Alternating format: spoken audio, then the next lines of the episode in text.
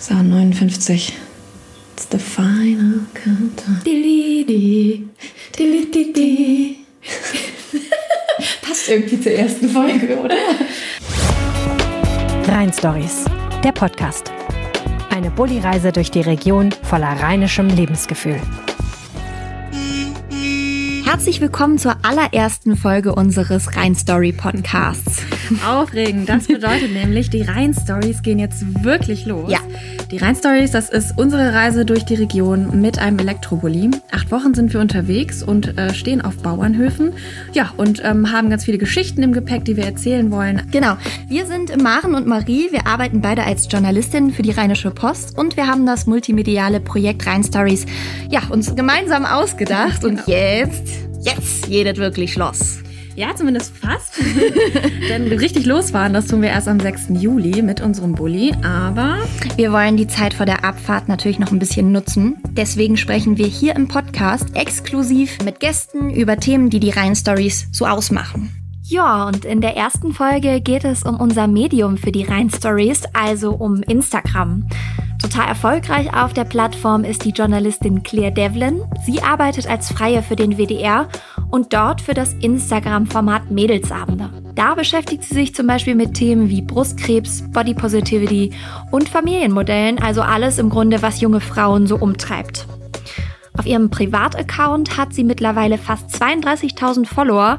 Ja, und bei ihr holen wir uns jetzt mal ein paar Tipps ab. Ich glaube, da kommt jemand. Oh. Claire ist jetzt anwesend.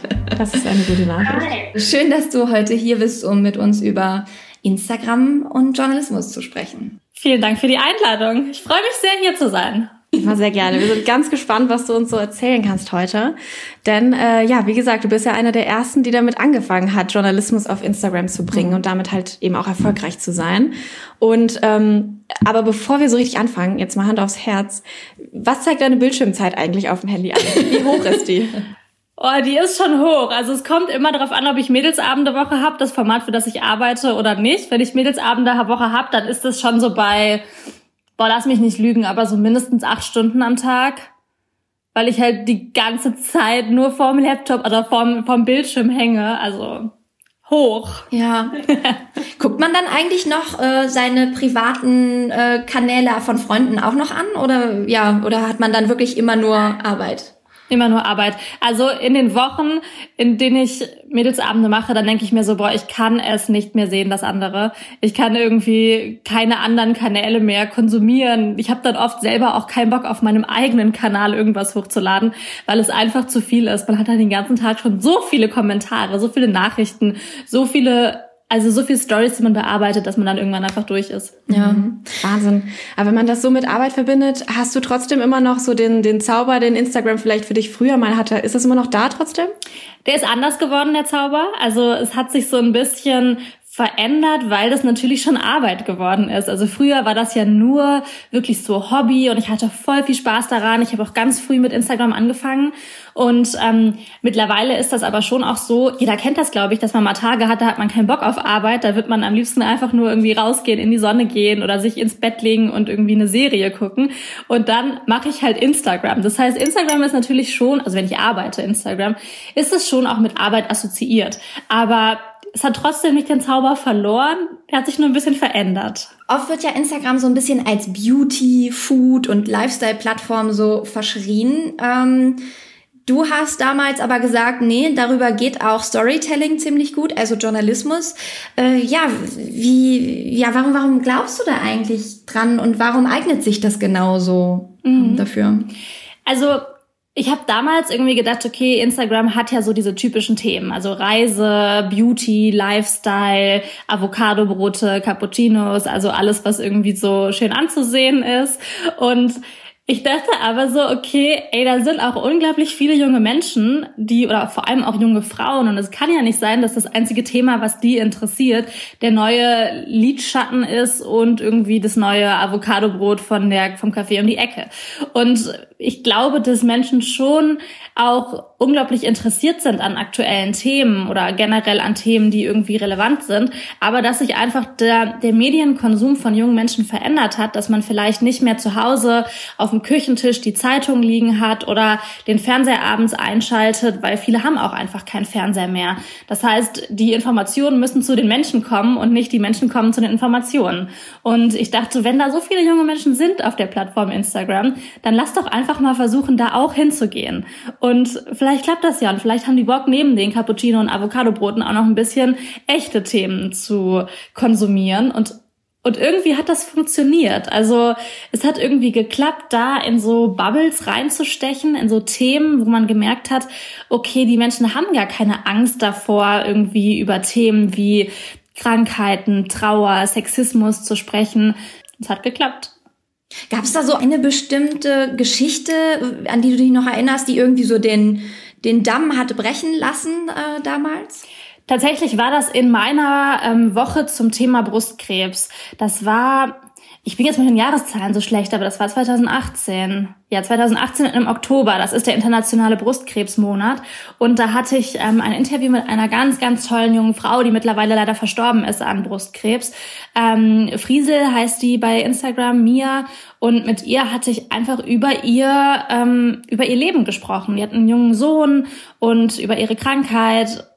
Und das war irgendwie total bewegend und berührend, dieses Interview. Sie war aber auch noch gar nicht groß bei Instagram damals. Sie hatte nicht viele Abonnenten. Und über Nacht, glaube ich, haben wir 20, 30.000 neue Abonnenten durch diese Story bekommen. Und da haben wir gemerkt, okay, das hat sich irgendwie plötzlich in so Bereichen bei Instagram multipliziert von großen Influencern, die sich bis dahin nur mit Beauty und mit Lifestyle-Themen beschäftigt haben, die diese Story geteilt haben, die davon erzählt haben, dass es diesen Kanal Mädelsabende gibt, ohne dass wir aktiv forciert haben, dass jemand Werbung für uns macht. Und ich glaube, das war für uns voll der Gamechanger. Und ähm, tatsächlich dieser eine Moment, dieser eine einzige Tag im Oktober 2018. Aber wie ist es denn für euch, für dich? Wie seid ihr da rangegangen? Wo sind so die Hürden auf dieser ganz anderen Plattform ja, als es jetzt Print oder online ist? Wie seid ihr da rangegangen, um wirklich Storytelling zu machen? Mhm.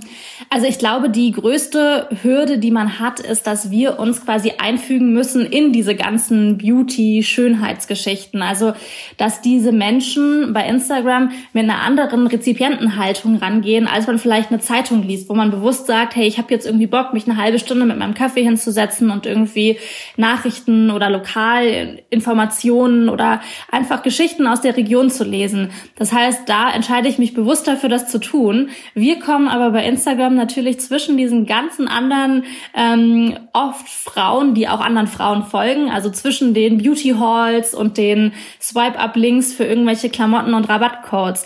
Und das heißt, wie schafft man es quasi in dieser Zeit, in, in einem kürzesten Moment, die Aufmerksamkeit der Menschen zu bekommen, die zufällig durch unsere Story swipen. Ähm, oder die vielleicht dann auch irgendwann aktiv auf unsere Story gehen, das ist dann was anderes, aber wie wie kriegt man halt in kürzester Zeit die Aufmerksamkeit? Das ist der eine schwierige Punkt. Und dann der zweite Punkt ist, wie schafft man es auch, die Leute, die eigentlich viel einfach nur durchklicken und das so schnell konsumieren nebenbei, beim Fernsehgucken, im Bett, dass es irgendwie hängen bleibt und dass man wirklich mit mit relevanten Themen, die oft auch anstrengend sind. Also unsere Themen strengen an. Wenn wir über Trauer sprechen, über sexualisierte Gewalt, dann ist das nichts, was du so easy und locker mal konsumierst, sondern du musst da echt dich so reinhängen und zu so sagen, okay, ich lasse mich darauf jetzt ein. Und wie man es schafft, dass man quasi die Themen so persönlich macht auf Instagram, dass die Menschen Bock haben, das anzugucken, dass es knackig genug ist, dass es auch nicht zu lang für die Leute ist, aber trotzdem lang genug, um jeweils dem Interviewpartner oder der Interviewpartnerin gerecht zu werden mit dem Thema. Das ist die größte Schwierigkeit. Und was ist so eure Lösung dafür? Das Geheimrezept. Aber wir haben das Geheimrezept. Ja, wir haben unglaublich viel so Trial and Error gemacht. Also wir haben angefangen am Anfang mit ganz kurzen Stories, dann wurden wir immer länger, hatten wir teilweise 40, 50 Snaps in also kurze Videos in einer Instagram Story. Das war zu lang. Jetzt sind wir wieder zurückgegangen auf 20. Also so, wir haben ganz viel ausprobiert, ganz viel hat nicht geklappt, ganz viel hat geklappt und jetzt glaube ich, haben wir eine gute Mischung aus finde Themen, die irgendwie schon eine Zielgruppe haben bei Instagram. Also, dass wir sagen so, wenn wir über das Thema Brustkrebs sprechen, dann wissen wir auch, es gibt wirklich eine Brustkrebs-Community. Und wenn wir über das Thema Endometriose, also eine Krankheit, die hauptsächlich Frauen haben im Bereich der Gebärmutter, ähm, auch das hat eine Community, weil es da schon Menschen gibt. Das heißt, wir suchen immer Themen, wo wir wissen, die, da gibt's schon Menschen, die sich dafür interessieren. Wir versuchen das alles irgendwie so persönlich wie möglich zu machen und zu emotionalisieren. Damit meine ich gar nicht immer, dass es traurig sein muss. Es kann auch lustig sein, es kann auch wütend machen, es kann auch ein Aufregerthema sein, aber irgendeine Emotion hervorrufen. Mm, und wir versuchen wirklich mit Instagram mitzugehen. Also wir versuchen zu sagen, lass uns kein Fremdkörper sein auf der Plattform, sondern lass uns wirklich so sein, wie das, was diese jungen Frauen sonst auch konsumieren. Deshalb sind wir zum Beispiel auch vor der Kamera ähm, und nicht hinter der Kamera und machen diese Stories, die wir haben, ohne Gesicht. Weil wir gesagt haben, das ist so ein bisschen der Preis, den wir zahlen müssen.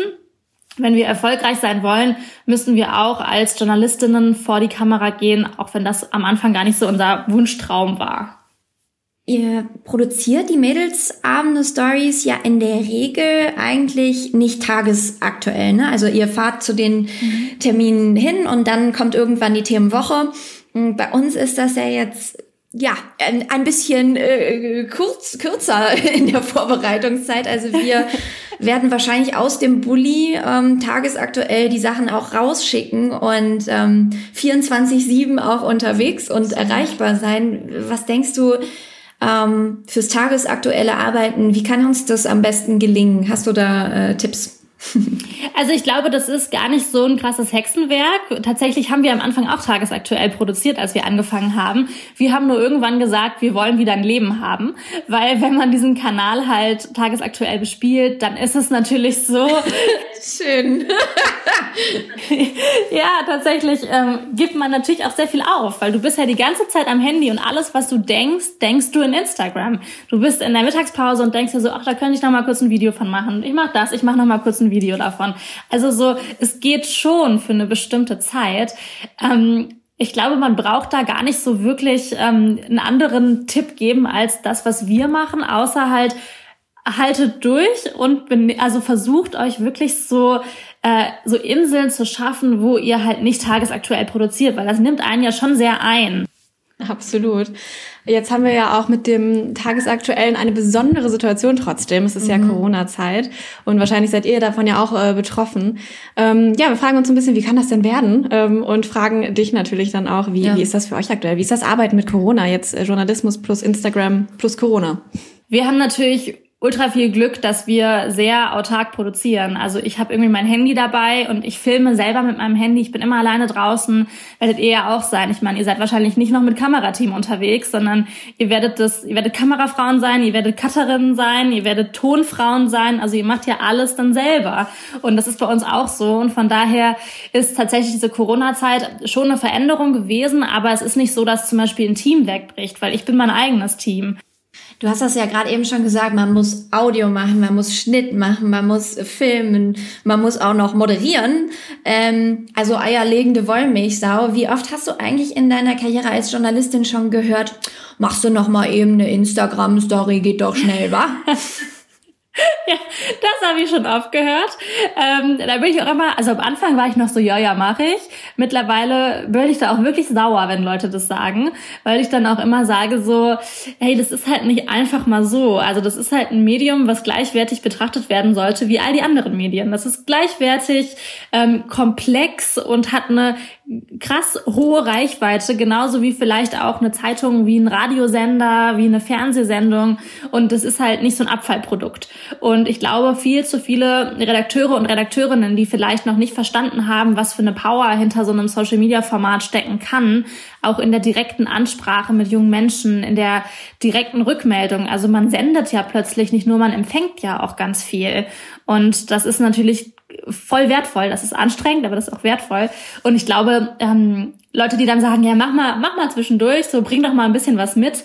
Ich versuche die dann immer schnell einzunorden und zu sagen, so, ja, schnell geht das nicht. Es dauert äh, so und so viele Stunden, wenn ich das mache. Und ich kann dir vorher ein Skript schreiben und ich kann dir sagen, wo soll das Ding hin und wir brauchen eine Dramaturgie und all diese ganzen Geschichten. Und dann ist immer schnell so, ah, ah, okay, ah, okay, hm.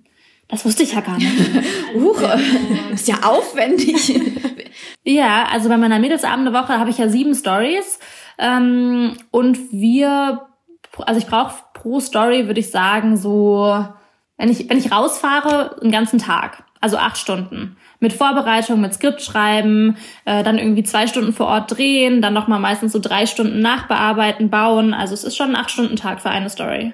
Du hast ja auch zwei Schwestern, die auf Instagram als Influencerinnen arbeiten. Ähm, konntest du ja viel von den beiden dir da auch ja dich inspirieren lassen und dir ein bisschen abschauen? Ähm, und haben sie dich auch dazu ja überhaupt gebracht, ähm, Journalismus auf Instagram zu bringen? Kamst du da so drüber?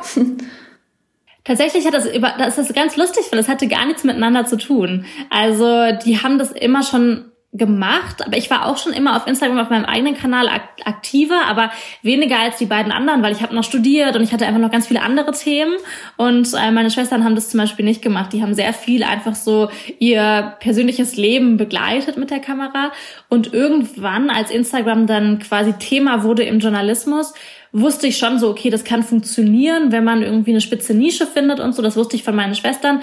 Aber wir haben da tatsächlich gar nicht so aktiv drüber gesprochen, dass ich das jetzt auch mache, weil irgendwie habe ich es ja die ganze Zeit auch schon immer gemacht, eben nur mit einer anderen Sichtbarkeit, jetzt wenn man es in Followerzahlen ausdrückt als die beiden. Ich glaube, wir haben uns da gegenseitig total befruchtet, äh, was ganz schön ist. Total interessant finde ich ja auch, dass in dieser ähm, Influencer-Welt es wahnsinnig darauf ankommt, natürlich, was für eine Reichweite man hat. Also die Followerzahl ist wirklich so das Ausschlaggebende, ähm, was dann ja wahrscheinlich auch wirtschaftlich sich widerspiegelt beim Influencer-Leben.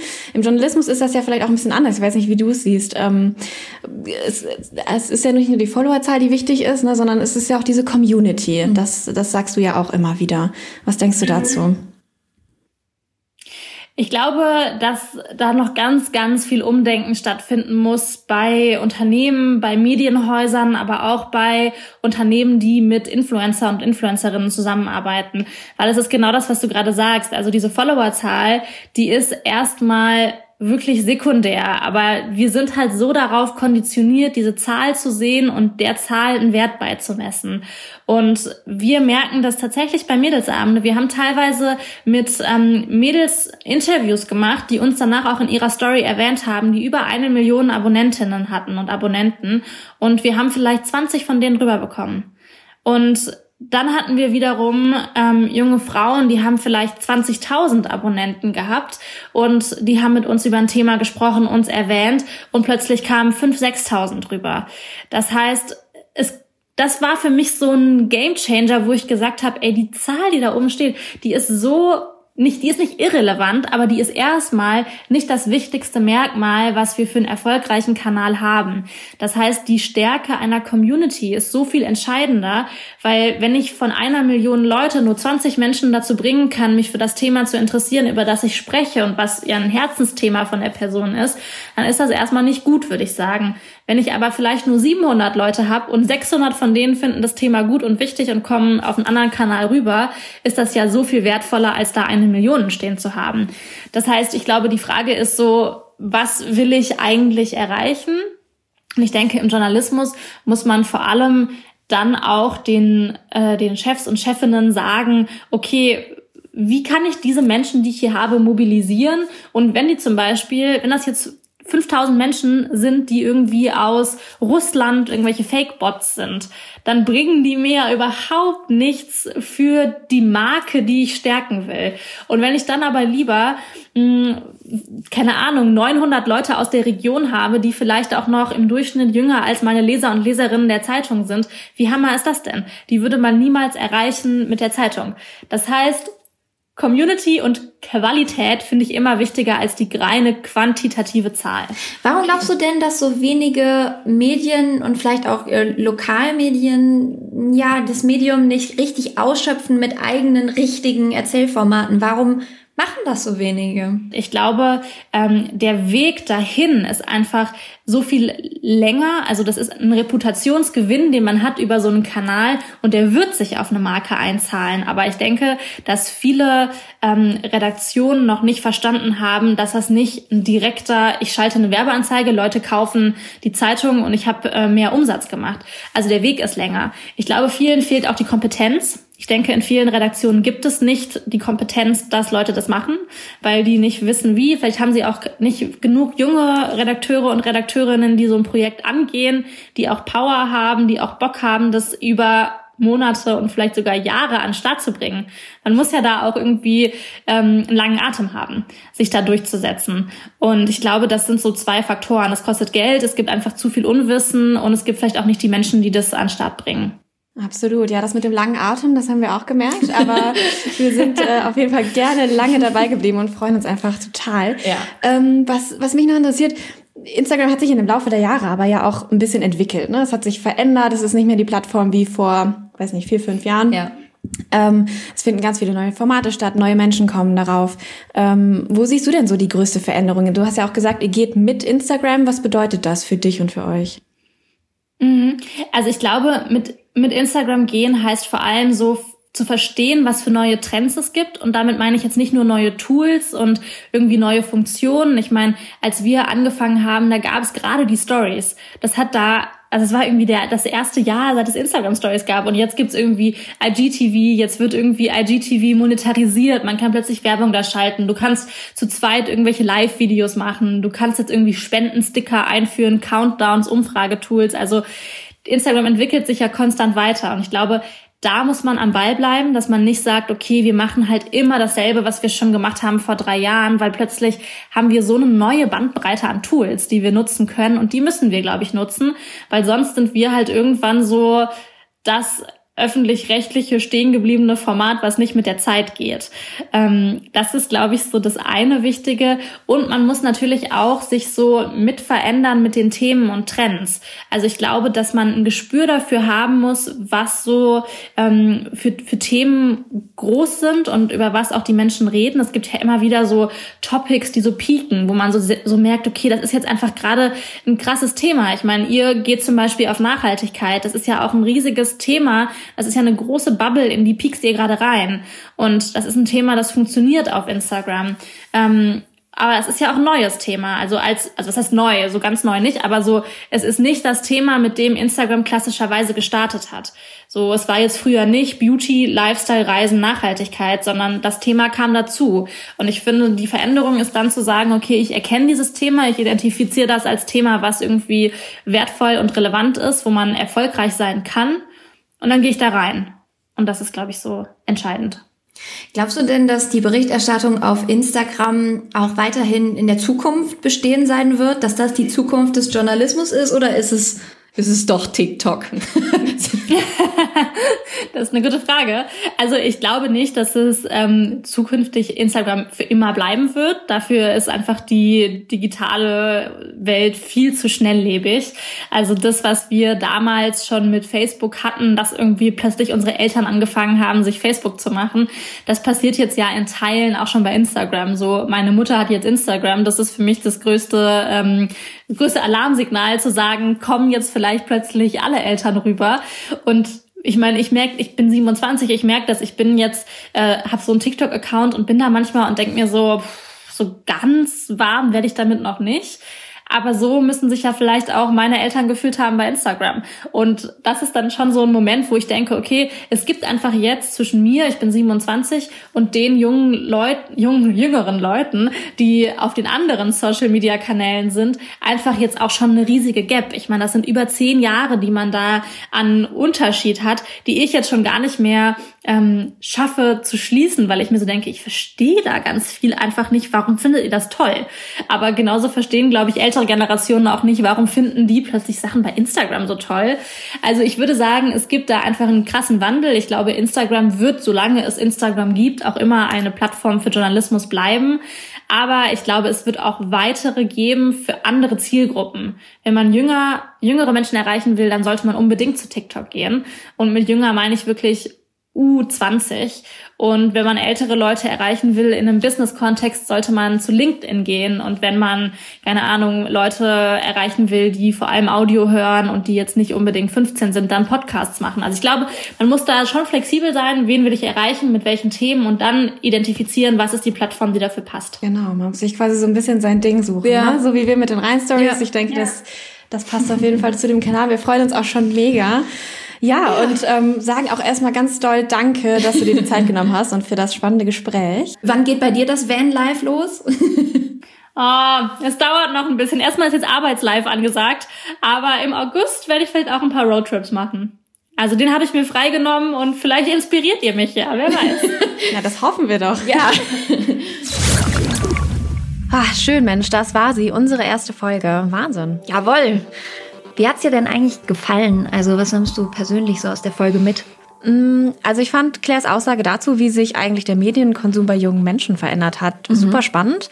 Ich meine, eigentlich wissen wir das ja. Wir gehören selbst auch zu dieser Generation, die Medien einfach anders nutzt mhm. und auch andere Medien nutzt als jetzt vielleicht unsere Großeltern. Aber im Gespräch, ja, da wurde es mir nochmal so richtig bewusst. Ja, Zeiten ändern sich eben. Ne? Ja, ja. ja wir haben äh, ja gelernt, dass die Informationen im Grunde genommen ja zu den Menschen jetzt kommen müssen und nicht mehr umgekehrt. Mhm. Ja, so ist es. Ähm, wie ist es denn aber eigentlich bei dir gewesen, Marie? Wie hast du das Gespräch erlebt? Was war, was hing, blieb hängen?